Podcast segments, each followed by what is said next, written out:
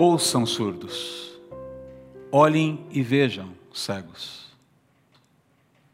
Quem é cego como meu povo, meu servo? Quem é surdo como meu mensageiro? Quem é cego como o meu povo escolhido, o servo do Senhor? Vocês veem e reconhecem o que é certo, mas se recusam a fazê-lo. Ouvem com os ouvidos, mas não prestam atenção. Porque o Senhor é justo, ele exaltou sua lei gloriosa. Seu povo, porém, foi roubado e saqueado, escravizado, aprisionado e apanhado numa armadilha. São presa fácil para qualquer um e não tem quem os proteja, ninguém que os leve para casa.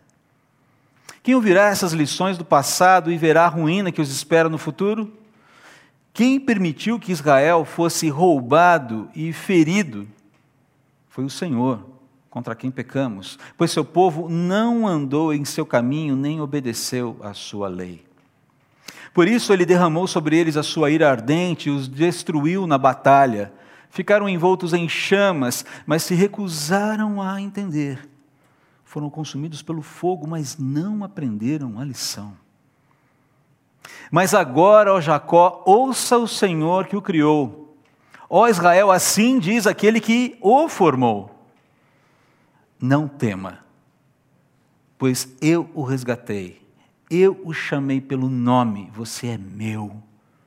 Quando passar por águas profundas, estarei ao seu lado. Quando atravessar rios, não se afogará.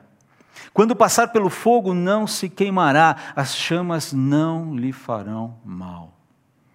Pois eu sou o Senhor, o Santo de Israel, seu Salvador. Dei o Egito como resgate por sua liberdade. Em troca de você, dei a Etiópia e Seba. Outros foram entregues em seu lugar. Troquei a vida deles pela sua, pois você é precioso para mim, é honrado e eu o amo. Não tema, pois estou com você Reunirei você e seus descendentes desde o leste ao oeste, direi ao norte e ao sul: tragam de volta meus filhos e filhas desde os confins da terra, tragam todos que me reconhecem como seu Deus, pois eu os criei para minha glória, fui eu quem os formou. Tragam o povo que tem olhos, mas é cego, que tem ouvidos, mas é surdo. Reúnam as nações, juntem os povos do mundo. Qual de seus ídolos predisse coisas semelhantes a essas? Qual deles pode prever o que acontecerá amanhã? Onde estão as testemunhas dessas previsões? Quem pode comprovar que disseram a verdade? Você é minha testemunha, ó Israel, diz o Senhor. Você é meu servo, foi escolhido para me conhecer, para crer em mim, para entender que somente eu sou Deus, não há outro Deus, nunca houve e nunca haverá. Eu, somente eu sou o Senhor e não há outro Salvador. Primeiro previ sua salvação, então salvei e proclamei isso ao mundo. Nenhum Deus estrangeiro jamais fez algo assim. Você, Israel, é testemunha de que sou o único Deus, diz o Senhor. Desde a eternidade eu sou Deus. Não há quem possa livrar alguém de minha mão não há quem possa desfazer o que eu fiz. Nós estamos aqui é, retomando a série Muito Prazer, Deus, para quem nos visita, para quem está chegando agora. Foi uma série começada nos últimos meses de 2022. Estamos trabalhando em cima de Isaías, capítulos 40 a 48, com algumas incursões em outros textos para fazer alguma abordagem que entendemos seja necessária. O que nós vimos até aqui, deixa eu só mostrar para vocês o que nós vimos até aqui. Essa é a relação das mensagens que você encontra, inclusive, no YouTube. É, você tem acesso a elas, inclusive, pelo é, uma resenha pequena no Instagram também.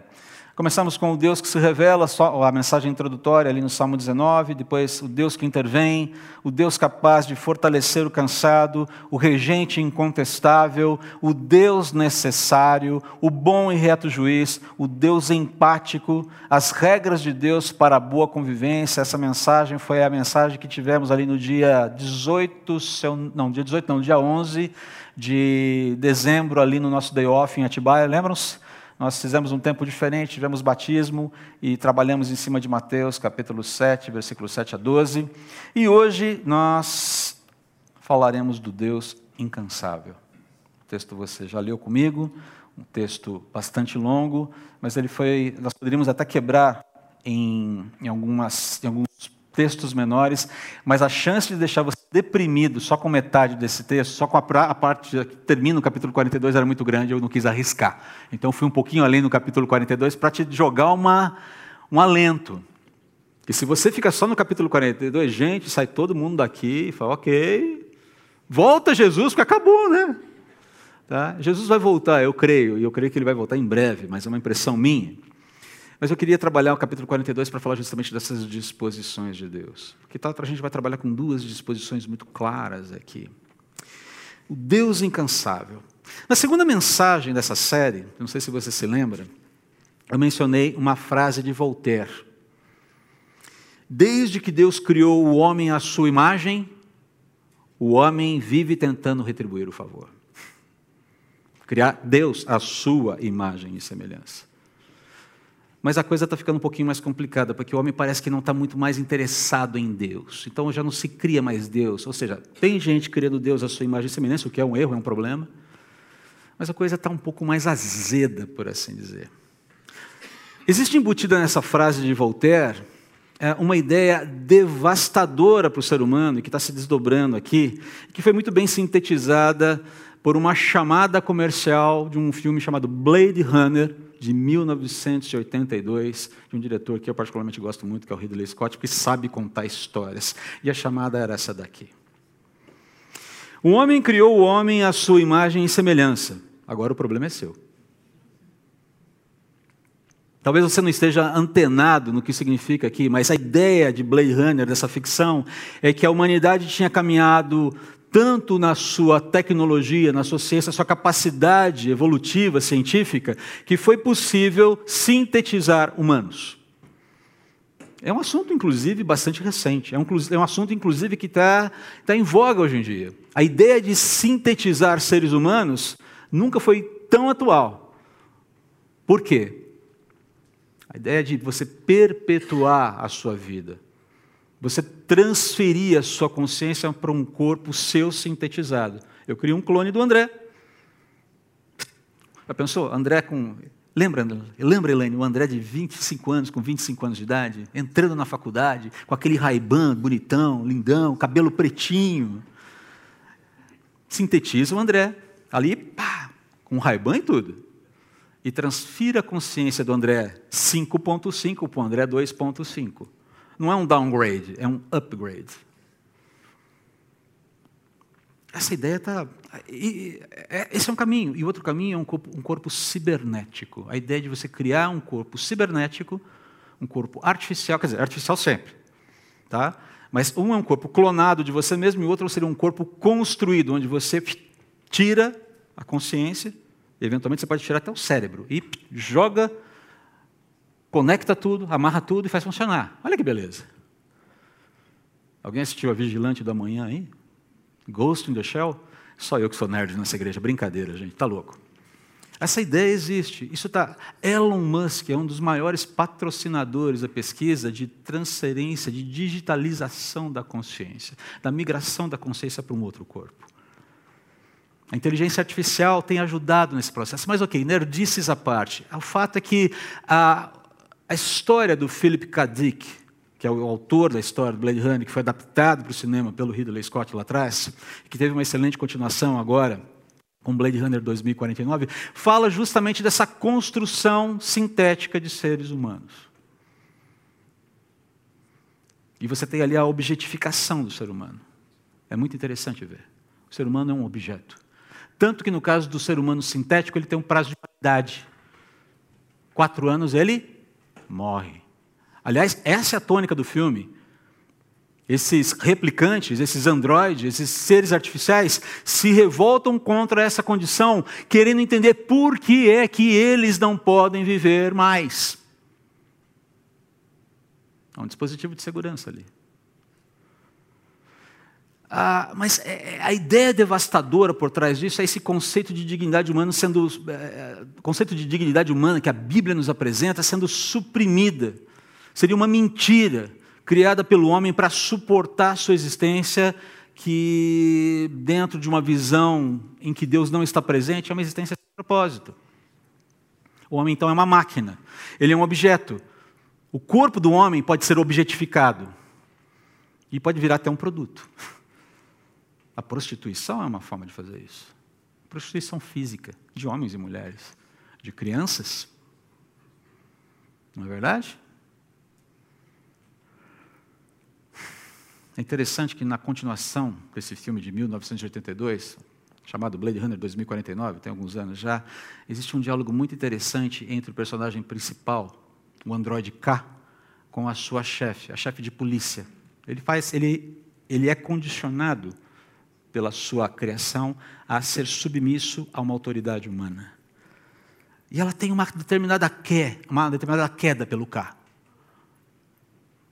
Ela tem uma quedinha por ele. Mas ao mesmo tempo ela olha para ele como se ele fosse um objeto. E num determinado momento, num diálogo, ela pergunta assim: Você realmente acha que você tem uma alma?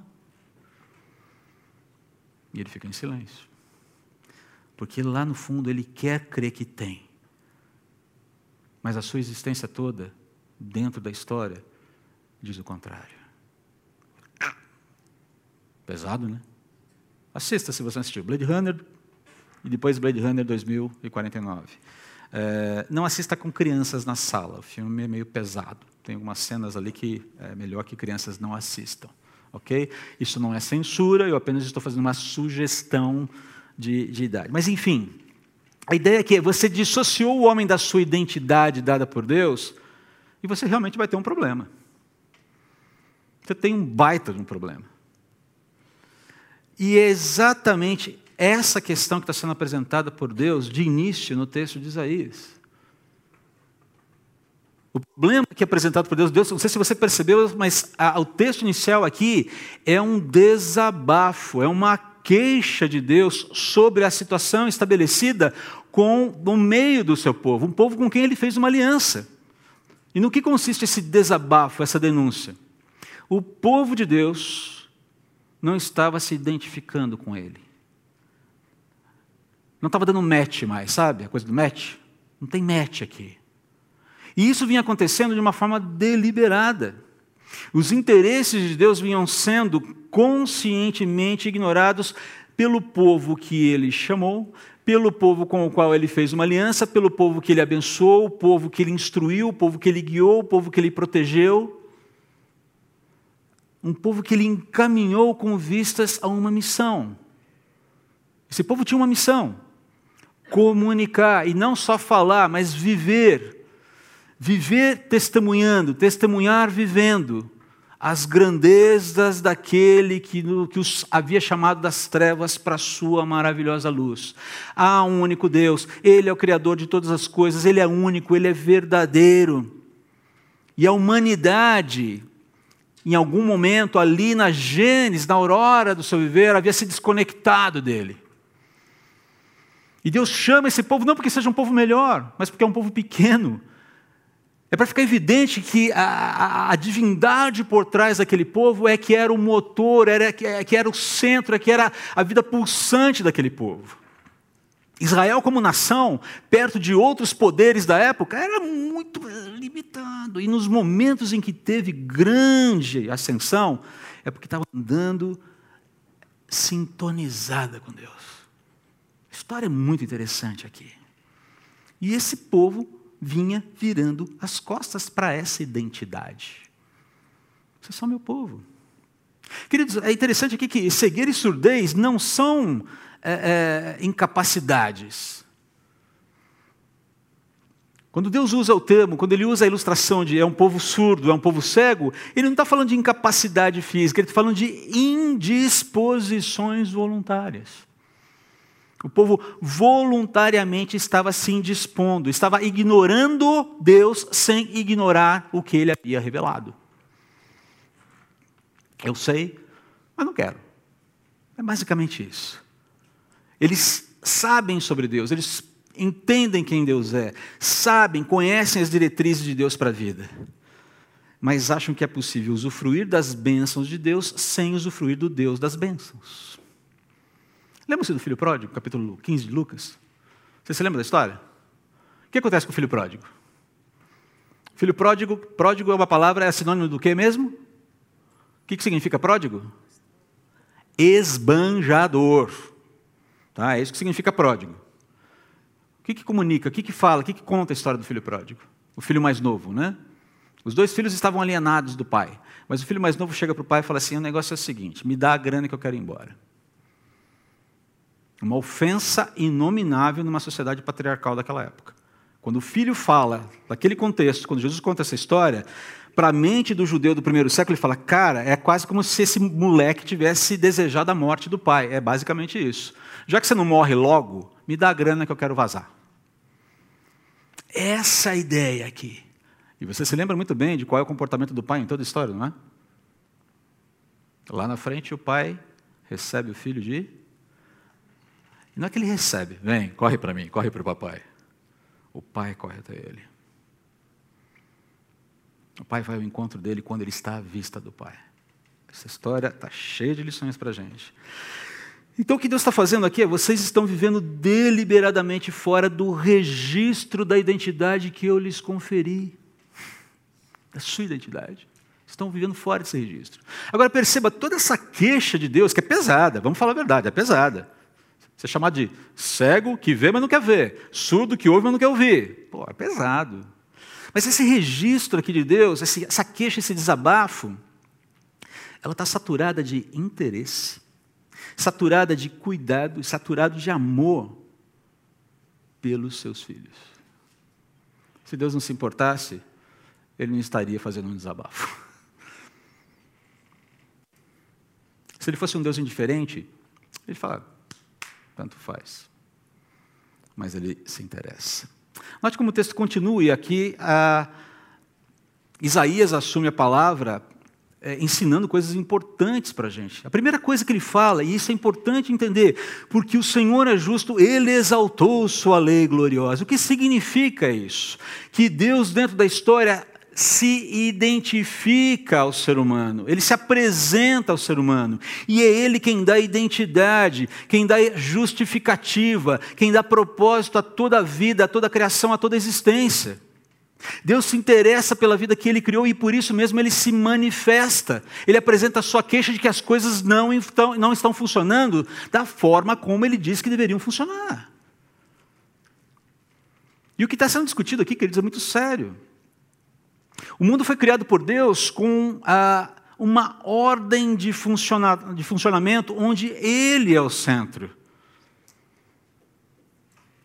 As coisas funcionam em torno da pessoa de Deus. Sem Ele, a coisa não funciona. Se você acha que o mundo, a realidade funciona sem Deus, você é um deísta.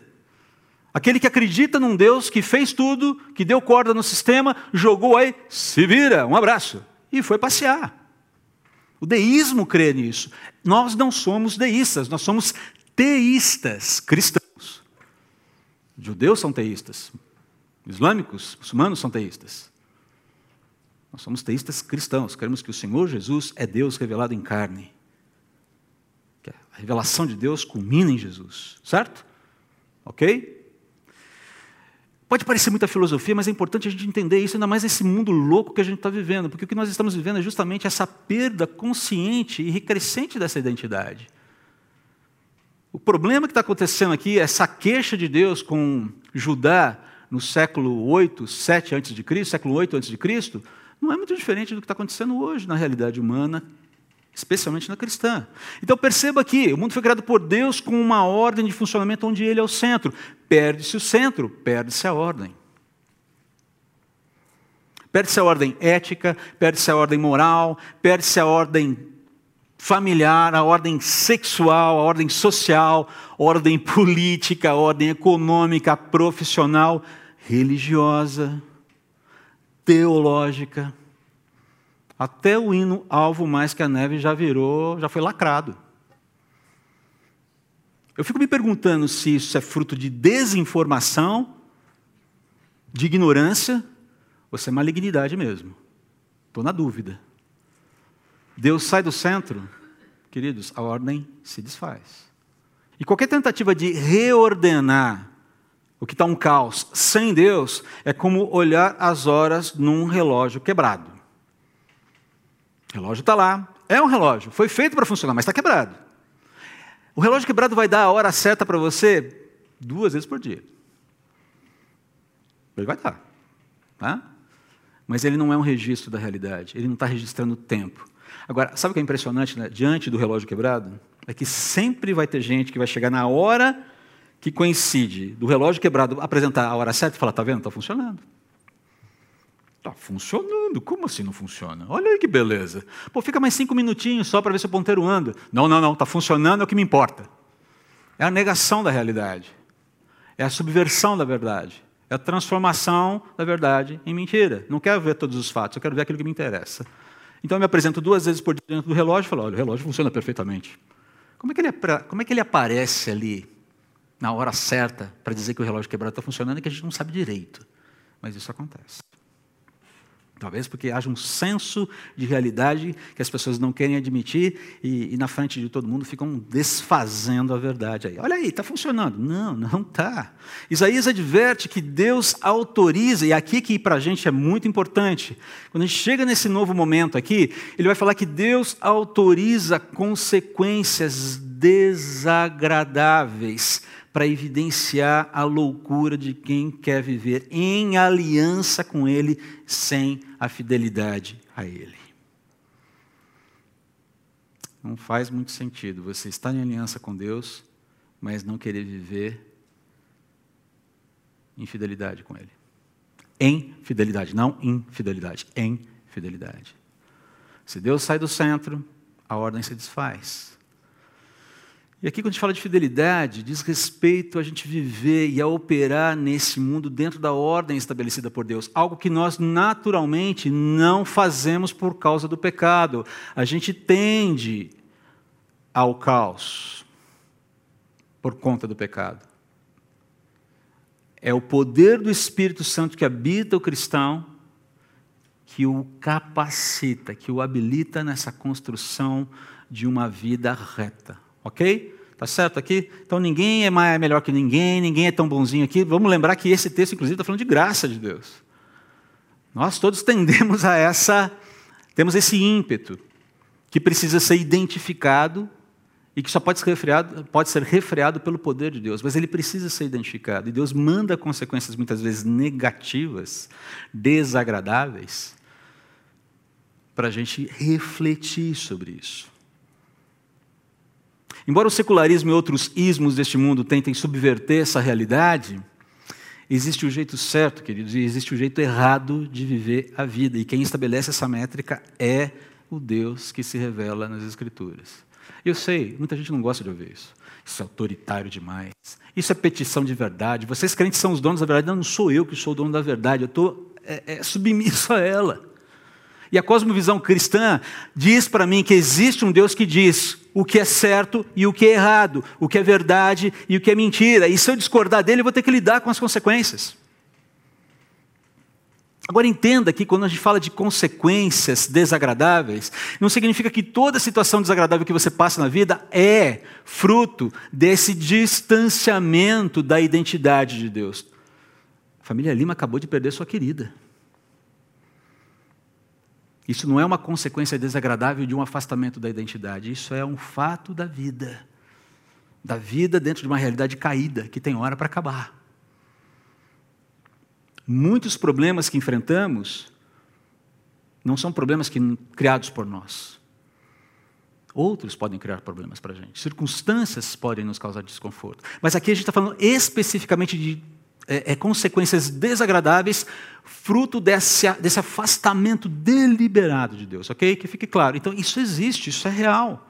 A gente não gosta de ouvir isso, a gente não gosta nem de falar disso, mas é real. Agora, vamos lembrar que Deus age assim porque Ele se importa, Ele se interessa, Ele quer cuidar dos seus. E as consequências são desagradáveis, ou essas consequências desagradáveis são inescapáveis, na maior parte das vezes, porque às vezes Deus até nos poupa do sufoco, por alguma razão.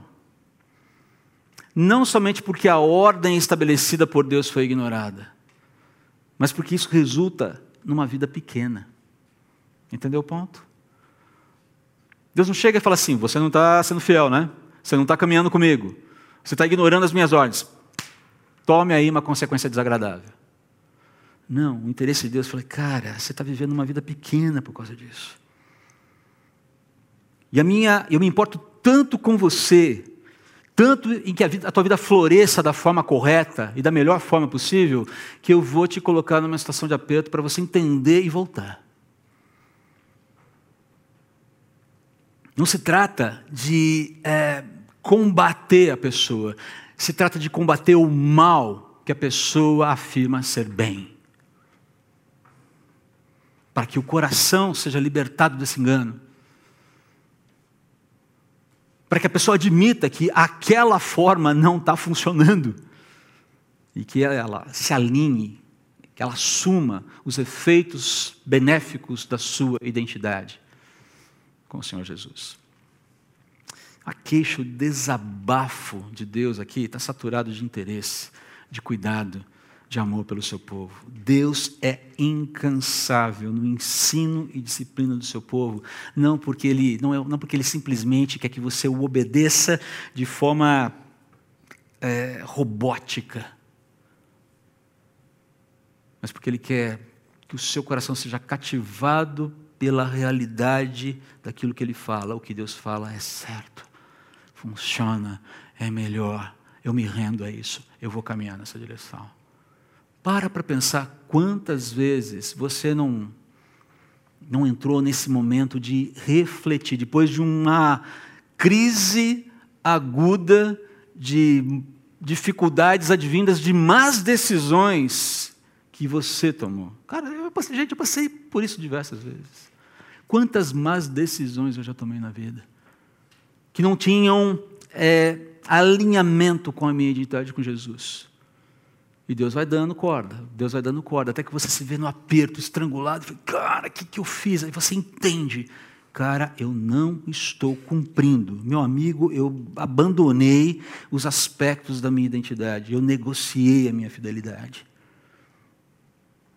E aí você tem duas opções: ficar tentando se vestir de uma religiosidade que mereça de Deus qualquer coisa, ou correr para a graça de Deus, que Ele está com os braços abertos para te receber.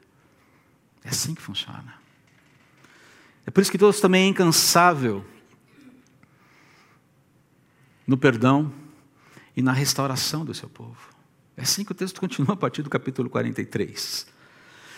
Uma frase que eu li recentemente de um pastor norte-americano, achei muito interessante, ele fala assim: o medo mata a nossa identidade.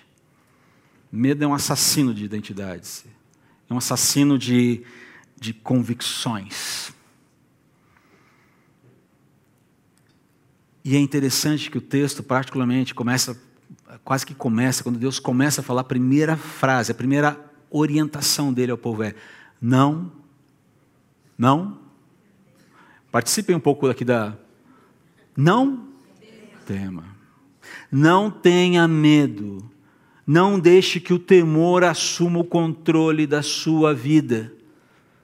Deus está aqui se apresentando como fiador da nossa identidade, como povo que pertence a Ele. É por isso que não há motivo para ter medo. Se ele falasse apenas isso já bastaria, mas não, ele entra no detalhe, ele vai esmiuçar. E se você começa a ver que a partir do versículo 1, no, no capítulo 43, ele se apresenta como o garantidor de um resgate. Ele vai, ele garante que haverá um resgate. O apuro vivido pelo povo, que ele está comunicando ali no capítulo 42 nos capítulos anteriores, que o povo ainda vai passar, cerca de cento e poucos anos depois, não vai durar para sempre, é uma coisa intensa aqui. Deus está falando assim: vocês vão sofrer, mas o sofrimento não vai durar para sempre, porque eu vou agir em favor de vocês. Eu vou garantir o resgate, o apuro não vai ser definitivo. Ah, quando passar pelas águas profundas, estarei ao seu lado. Ou melhor, perdão, deixa eu começar aqui antes, do versículo 1. Eu, vou, eu te chamo pelo nome, eu o chamei pelo nome, ou seja, há um interesse pela dignidade humana num nível pessoal aqui. Deus não nos conhece apenas como corporação de crentes. A exemplo do que ele faz com Israel no Antigo Testamento, ele nos conhece como povo, mas ele nos conhece pelo nome. Sandro, Vanderlei, João, Edna.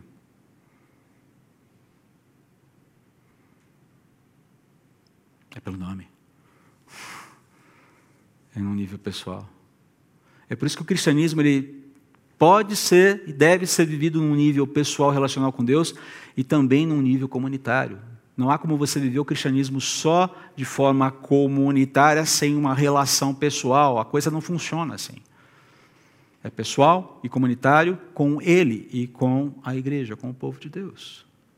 Por isso, essa história de ficar em casa assistindo culto, seis cultos por domingo, sem se misturar com ninguém, você vai me desculpar. Esse negócio é papo para quem não quer se envolver, não quer se engajar e está perdendo a sua identidade cristã. Ok? Uma vez ou outra até a gente compreende. E tem gente que não pode realmente sair de casa. Mas quando isso vira um hábito porque é confortável, a identidade já foi, já subiu no telhado, como diz o outro. E se bobear, já está pulando. Então ele, chama, ele, garante o resgate, ele garante, eu chamo você pelo nome, eu tenho interesse pessoal em você, e perceba que Deus dá a garantia de segurança, porque nós somos posse dele. Aqui ele exemplifica: você é meu, você me pertence. E eu cuido das minhas coisas, eu cuido daquilo que me pertence. Deus é extremamente zeloso com aquilo que é dele. Ele não é relapso. Mas no versículo 2, olha só que interessante ele apresenta uma promessa de permanência dele e suporte em situações difíceis, aparentemente sem esperanças, as, as águas profundas da vida, talvez numa remissão ou numa menção, a, a, a travessia no Mar Vermelho, não está mencionado aqui, mas é, é, muito certo, ou é quase certo pensar que a, um judeu, um israelita, vendo, lendo esse texto, cara, lembra do Mar Vermelho?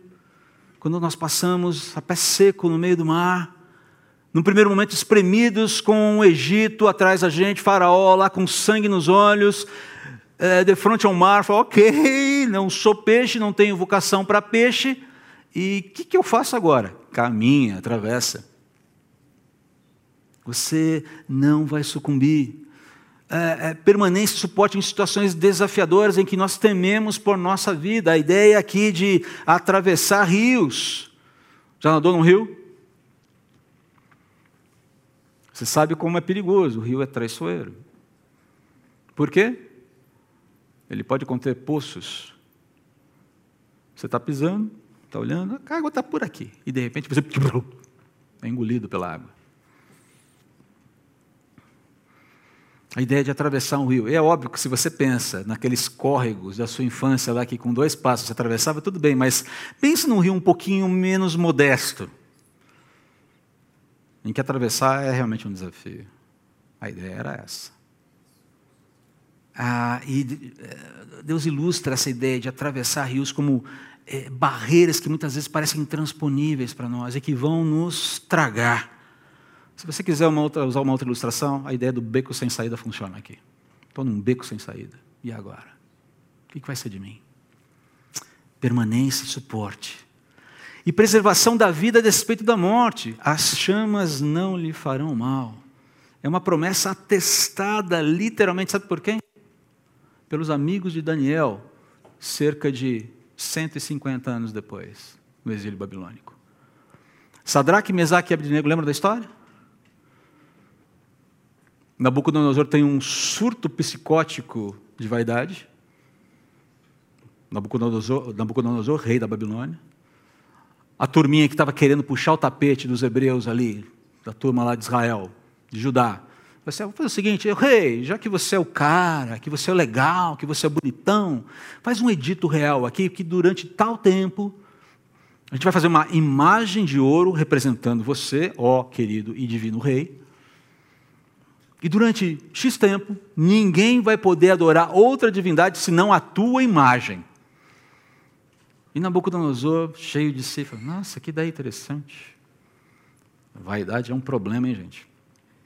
Vaidade é um problema. E, dito e feito, fazem a imagem, convocam todo mundo. Quando a trombeta tocar, todo mundo se abaixa. O pessoal já estava no exílio. Depois de Isaías. Isaías está falando aqui para essa turma que vai para o exílio. Sabe essa turma que foi para o exílio? A turma que Isaías menciona aqui. Daniel, Sadraque, Mesaque e Abednego estavam lá nessa turma que foi. Alguns, algumas décadas depois. E de repente está lá. Os três. Vamos. Ajoelha todo mundo. E os três ficam em pé. A gente vai tocar de novo, mais uma chance. Ha. Papá, papá, papá, papá, papá. De pé. Leva para a fornalha. E a ideia da fornalha era um lugar onde possivelmente se queimava lixo, enfim. Um lugar grande, quente para Dedéu. E Nabucodonosor não tão, tão enfurecido estava, fala, aumente a graduação do calor em sete vezes. Que eu quero ver esses caras torrarem ao primeiro contato com fogo. Mas antes dá mais uma chance. Ó, oh, se arrependa. Me, me, me honre com a adoração. Quando a trombeta tocar, né? joelho, pá, ok? E vocês, está tudo certo, a gente libera vocês, está tudo ok. E a resposta dos três amigos de Daniel é impressionante. E, ah, e, e Nabucodonosor ainda faz um jogo, né? Fala, quero ver qual é a divindade que pode livrar vocês da minha mão. Quero ver. E os três respondem da seguinte forma: oh, rei, fizeram com respeito, tá? Esse o rei é um jeito meu de interpretar, tá bom? Ó oh, rei, fazer assim que é melhor, né? Ó oh, rei, nessas épocas é melhor a gente manter o protocolo, né? Ó rei, se o nosso Deus, a quem nós servimos, quiser nos libertar, ele nos libertará. Mas caso contrário, fica sabendo, ó rei, que nós não vamos nos dobrar diante da sua imagem fogo. Joga os três lá. Tá bem acesa? Tá bem acesa. Os caras. Cara, peraí, a gente jogou quantos lá? Três? Três, rei. Três, três, três. Um, três. Um, dois, três. Cara, eu estou vendo quatro. E, e o quarto é semelhante ao filho dos deuses. Tem certeza que a gente jogou três? Jogamos três. Estou vendo quatro. Sadraque, Mesaque, Abednego, esses caras não morrem. Saiam, saiam. Saem e não tem nem cheiro de fogo. E ali você percebe o impacto que aquele milagre causou em Nabucodonosor a longo prazo. Mas entenda o seguinte: que ser preservado do fogo não é ser jogado numa fornalha e sair dela necessariamente vivo. Para esse mundo pode ser, ser jogado no fogo e sair vivo para a eternidade. A vida é preservada. A ressurreição é assegurada. Você não morre. Teu corpo perece. Parte de você fica restrito nessa vida, até a ressurreição final. Mas é interessante que é, é Deus ilustra essa promessa com a vida de gente que está vivendo na Babilônia e fala: Eu sou o Deus que tem poder para fazer isso, inclusive literalmente, se eu quiser. inclusive literalmente. Lembra daquele hino Contas Muitas Bênçãos? O hino não se chama Contas Muitas Bênçãos, chama? Eu lembro do, do refrão. Quantas bênçãos diz e quantas são recebidas da divina. Olha eu cantando aqui de novo para vocês, né? Que beleza. Vem dizê-las todas de uma vez e verás surpreso quanto Deus já fez. Seja o teu conflito fraco ou forte aqui, não te desanimes, Deus será por ti. Seu divino auxílio minorando o mal, te dará consolo e galardão final. Quantas bênçãos, e assim vai. Quantas bênçãos, quantos, de quantos apertos, diz para mim, ou melhor, pense agora, de quantos apertos Deus já te livrou? De quantas fornalhas você já foi liberto? No sentido figurativo. Mas Deus tem poder até para livrar de uma fornalha literal. E a principal delas, que é a morte eterna, já foi resolvida. Não é verdade? E eu vou dizer para vocês, gente, com todo o respeito, com todo o zelo aqui, há momentos em que eu invejo alguns que já passaram por essa fornalha. ou aqueles que já passaram pela fornalha e que já estão plenamente curados na presença do Senhor. Às vezes dá uma certa uma pontinha de inveja. Perceba o que Deus vai fazer aqui. O texto continua, ele fala, versículos 3 a 7, Deus agiria, eu tenho que ser bem rápido aqui, ele promete agir na história para que essa, esse resgate, essa, esse perdão e essa restauração sejam efetivos. Ele está prometendo, ele está dizendo, vai ter problema. E lá na frente eu vou restaurar. E eu quero dizer que eu vou mexer na história para que isso aconteça. Eu vou interferir na história. E isso de fato aconteceu. Se você lê todo o pano de fundo da volta do exílio babilônico, da terra dos judeus para a Palestina, você vai perceber todo o movimento político que se deu naquela época. Começa com o decreto do rei Ciro lá em 538 a.C. Mas na sequência, o filho de Ciro, Ciro, o rei Cambises II, ele entra em choque com o Egito, ele entra em choque com a Etiópia, e ele domina o nordeste da África, e toda essa situação, toda essa campanha traz estabilidade para a Palestina, que é quando os judeus têm licença para voltar para casa. Deus prometeu 200 anos antes. Dei a Etiópia, dei o Egito em troca de você. Dei a Etiópia em troca de você. Não é interessante? Note a razão de todo esse movimento divino. Está descrito aqui, versículo 4. Você é precioso para mim, é honrado e eu o amo. Não tema, pois eu estou com você. Como resultado desse amor, o que você vai ver dentro da história. Isso aconteceu de fato no século VI antes de Cristo. A restauração do povo, o povo voltando de todas as partes do mundo conhecido de então. E uma nação ressurgindo das cinzas. Porque Deus é fiel. Porque Deus restaura, porque Deus perdoa, porque a sua graça dura para sempre. E isso já ilustra para a gente as disposições de Deus com o seu povo atualmente e no que diz respeito ao cumprimento de seus propósitos eternos. Ou seja, nós nos reuniremos com Ele em paz, num ambiente de paz, quando o Senhor Jesus voltar. Até lá, Deus não se cansa de perdoar, Deus não se cansa de restaurar. Eu não sei qual é a tua história, como é que você chega aqui nesse domingo. Quais são as suas inquietações? Quais são as suas lutas? Quais são os seus medos? Eu não sei. Mas o fato é que não há nada. Se você é alguém que entregou sua vida para Deus, mediante a fé em Jesus Cristo, não há limitação de perdão. E sempre existe a possibilidade de restauração.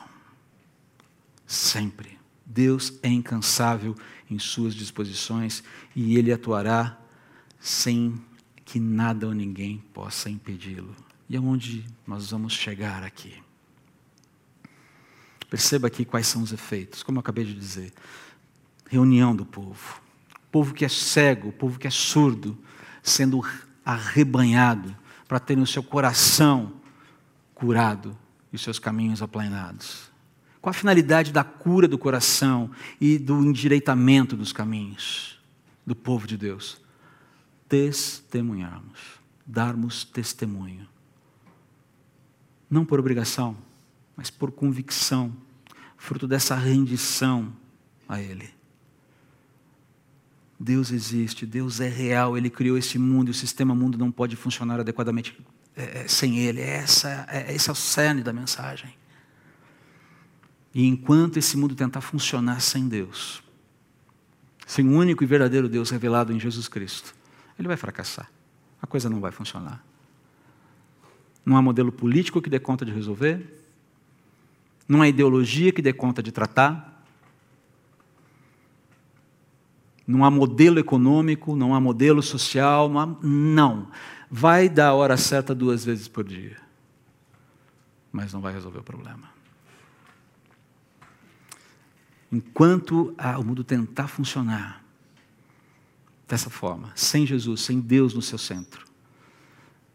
ele vai continuar semeando e colhendo medo, violência, guerras, injustiças, desigualdades, desesperança e desilusão no final. Queridos, o homem foi feito por Deus para se satisfazer em Deus num relacionamento eterno com Deus. É por isso que começa agora, mas não tem hora para acabar. É por isso que o autor de Eclesiastes, quando ele fala, ah, em algum momento ali da carta, me fugiu agora o, o texto, que Deus forjou no coração do homem o anseio pela eternidade. Entenda, não é só viver para sempre. É viver para sempre com Deus, porque uma vida para sempre sem Deus é a descrição do inferno. Uma vida para sempre sem Deus descreve o inferno. Ninguém quer viver para sempre sem Deus. E muita gente vai descobrir isso tarde demais, infelizmente. Por isso que o testemunho é essencial. E chama atenção a afirmação de Deus no versículo 13, último versículo aqui. Desde a eternidade eu sou Deus. Não há quem possa livrar alguém da minha mão, não há quem possa desfazer o que eu fiz. Inclusive aquilo que já está prometido, aquilo que já está estabelecido, aquilo que já está planejado antes mesmo da fundação do mundo. Eu não sei o que assusta você nesse momento. Talvez os eventos da última semana tenham assustado bastante alguns de nós. Talvez alguns de nós ainda estejam perturbados com o que está acontecendo com o Brasil e com o mundo. A coisa está estranha, né, Marcão? Lembra? Conversamos sobre isso. Ficou estranho rápido demais. Vão continuar ficando estranhas. Porque Deus não é o centro. Mas não se preocupe. Ele, que é Senhor de todas as coisas, retomará todas as coisas e reorganizará, restaurará todas as coisas em torno dele mesmo que é o único e verdadeiro e possível centro da realidade. É isso que ele está falando aqui. Percebe do que se trata essa afirmação no final das contas? Deus é inescapável. Ou como eu já falei aqui em outro momento, Deus é inexorável. Ele é inescapável de um jeito ou de outro mas para os seus filhos, que são feitos filhos pelos méritos dele, pelo amor dele e somente por ele, mediante a fé em Jesus, essa proclamação, esse testemunho de Deus sobre si mesmo, não deve causar inquietação, e sim alívio, conforto, segurança e até mesmo alegria em meio às adversidades.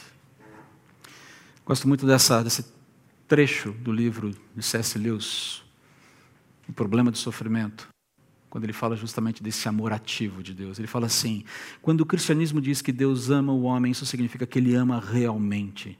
Não se trata de um interesse indiferente, quase um desinteresse em nosso bem-estar, mas que, numa verdade terrível e surpreendente, somos os objetos do seu amor. Você pediu um Deus de amor e o tem. Não uma benevolência senil que sonolentamente deseja que você seja feliz à sua própria moda, nem a gélida filantropia de um magistrado consciencioso. Uau, que frase é essa, não? Nem mesmo o cuidado de um hospedeiro que se sente responsável pelo conforto de seus hóspedes, mas o próprio fogo consumidor o amor que fez os mundos, persistente como o amor do artesão pela sua obra, previdente e venerável como o amor do pai pelo filho, ciumento, um ciúme santo, inexorável, olha o inexorável aí, inescapável, né? E exigente, como o amor entre os sexos. Já usei esse texto algumas vezes aqui e gosto de voltar a ele de quando em quando. Queridos, para que, fazendo, um resumo disso tudo, rapidamente. Lembre-se, Deus não se cansa de ensinar e disciplinar seus filhos. Ele não vai cansar. Aquele que não é filho é que não é alvo desse cuidado. Os filhos são, sempre serão ele vai permitir, ele vai usar consequências desagradáveis, fruto da descaracterização da nossa identidade como filhos, para promover cura e transformações no âmbito do coração. Isso às vezes dói. Não é gostoso. Eu não gosto, pelo menos. Mas às vezes Todo esse processo dói. O processo de ensino e disciplina dói. Mas ele visa algo maior. Ele visa perdão, ele visa restauração. Deus não se cansa de perdoar e restaurar seus filhos. Seus movimentos visam sempre a restauração da nossa identidade, que é caracterizada pelo desfrute dele, sobretudo. E também pelo desfrute das suas bênçãos, num viver abundante que testemunha sobre ele. É um texto pesado, eu sei. E eu quase não acredito que eu consegui entregá-lo no tempo que eu tinha programado. Mas que fique claro que essas disposições de Deus estão ativas hoje, elas não mudaram. Não existe Deus fofo. A teologia do Deus fofo é uma mentira. O que existe é um Deus amoroso, próprio fogo consumidor. Se você gosta de um Deus fofo, o Deus da Bíblia não é o seu Deus, ok? Não tem Deus fofo. Não, Deus, não tem Deus politicamente correto. Fuja dessas armadilhas. Elas estarão cada vez mais presentes no meio do povo de Deus, fazendo convites quase que irresistíveis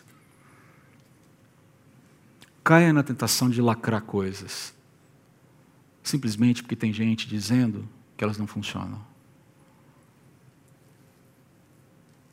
Tome cuidado. Vamos orar. Senhor, muito obrigado por esse amor que nos constrange. Nós somos, ficamos sempre bastante é, reflexivos, por assim dizer, diante de textos assim. Eles nos assustam num primeiro momento.